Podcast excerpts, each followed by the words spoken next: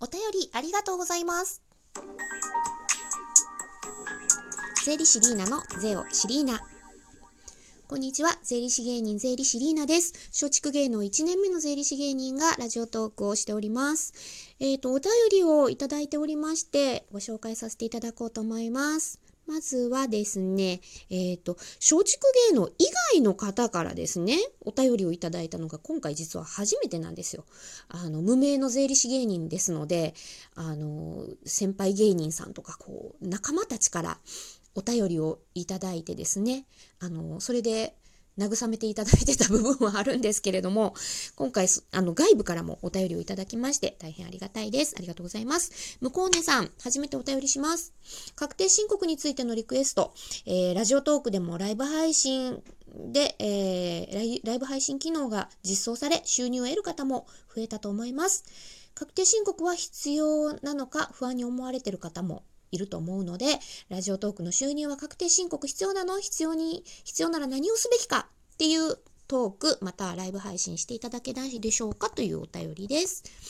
あのーラジオトークの配信で、えー収入得られた方に関しては、儲けが20万以上になりましたら、あのー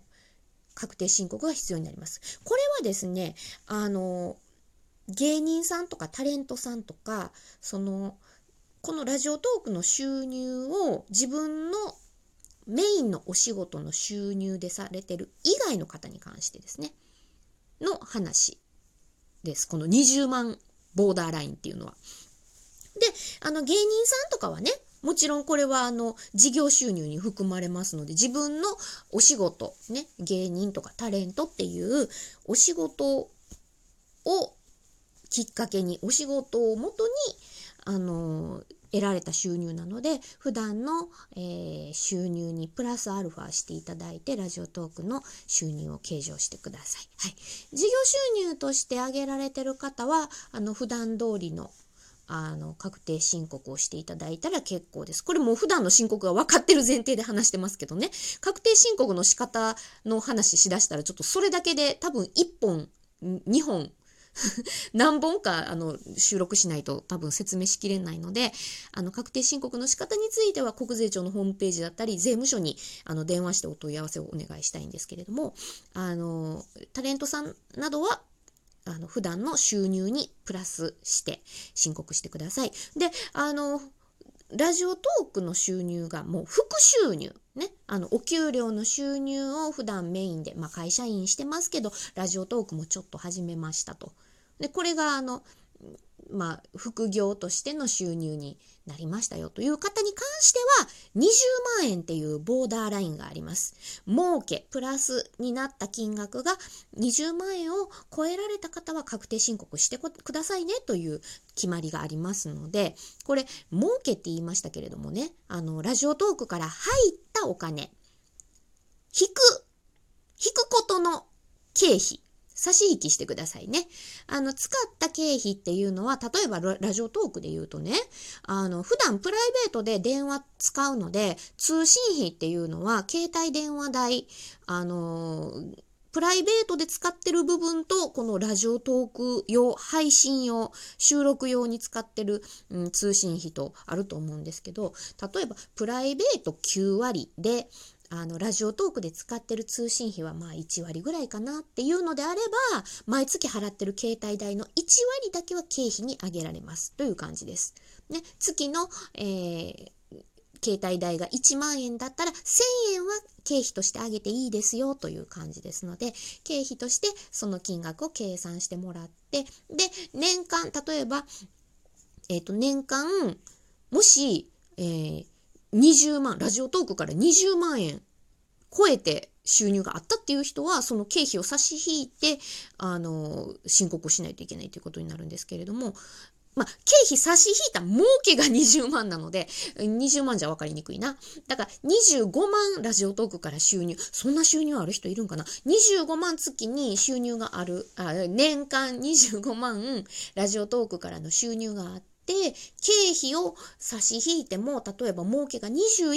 でしたよって言ったら確定申告が必要になります。で、その場合は、もう、あくまで副業としての収入なのであれば、雑所得というところで確定申告をするということになりますね。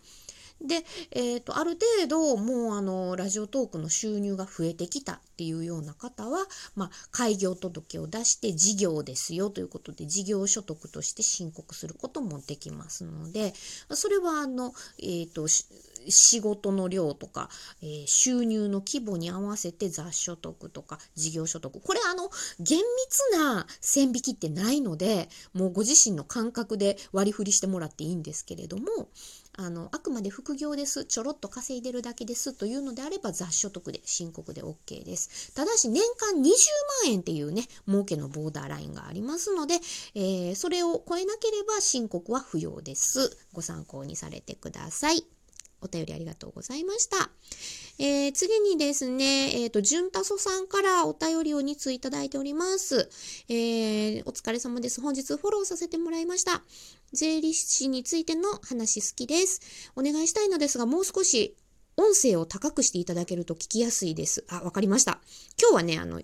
前よりちょっと高めで意識して話をさせていただいてますが、この高さでいかがでしょうか、潤太祖さん。はい、もう一つお便りいただいてます。給与所得のみを特別徴収っていうお話で、それ以外を普通徴収に収め、ますの指示が確定申告でできますよという副業を会社にバレずにすることできますよというお便りいただきまして私ねあの副業がバレない方法ってないと思うんですよっていうことを TikTok とかラジオトークでちょっとお話ししてたんですけど、潤太祖さんに教えていただいて確定申告書の第2票のところをあのよく見たんですよ。そしたらね、あの、給与以外、給与以外の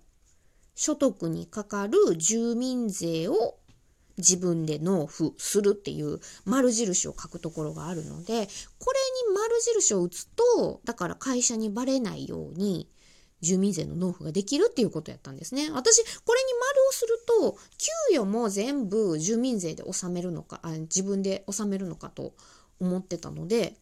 ちょっと勘違いをしていたので、潤太祖さんに教えていただきまして、これ副業バレない方法って、この自分で納付っていうところに丸をつけると、副業がバレないんですよね。教えていただいてありがとうございました。いや、私もね、あの、税理士とはいえ、まだまだね、あの、分かっていないことがいっぱいあるなと感じましたね。皆さんも、えっ、ー、と、ご質問とか、あの、うん、私の発言でなんか気になることがあったら遠慮なくお便りいただけたらと思います。はい。ということで、今日もちょっと私、えー、今、確定申告の、あの、書類をね、お客さんが持ってくるっていう時期なので、忙しくバタバタしておりますので、今から仕事に行ってまいります。はい。あの、なかなかラジオトークの収録もできずにおりますけれども、あの徐々にね、これ、間が空くと、やっぱり、あの、あれ？ラジオトークどうやってやってたっけ？って感覚が鈍って収録にめちゃくちゃ手こずるんですよね。実はこれ撮り直しで2回目なんですけど、あの、時間かかってしょうがないので、また忘れないうちに、あの、ラジオトークも週1回ぐらい収録したいんですけどね。はい、頑張っていきたいと思いますので、これからも応援してください。お便りなども遠慮なく、えっ、ー、と、ラジオトークのアプリ使って送っていただけたらと思います。あと、ラジオトークアプリでお聞きの方は、えっ、ー、と、下にハートとか笑うとか、あんまり笑いないな、この番組。ごめんね。あと、ネギボタン、ねぎらいの意味のネギボタンもありますので、これ何個押しても無料ですので、ダダダダダーっと連打をしていただきますと、私の励みになりますので、応援をよろしくお願いいたします。ということで、えー、それでは今から仕事に行ってまいります。皆さんもね、えー、今日も一日、一日終わりやったら明日も一日になりますけれども、はい、頑張って参りましょう。ということで、税理士芸人、税理士リーナでした。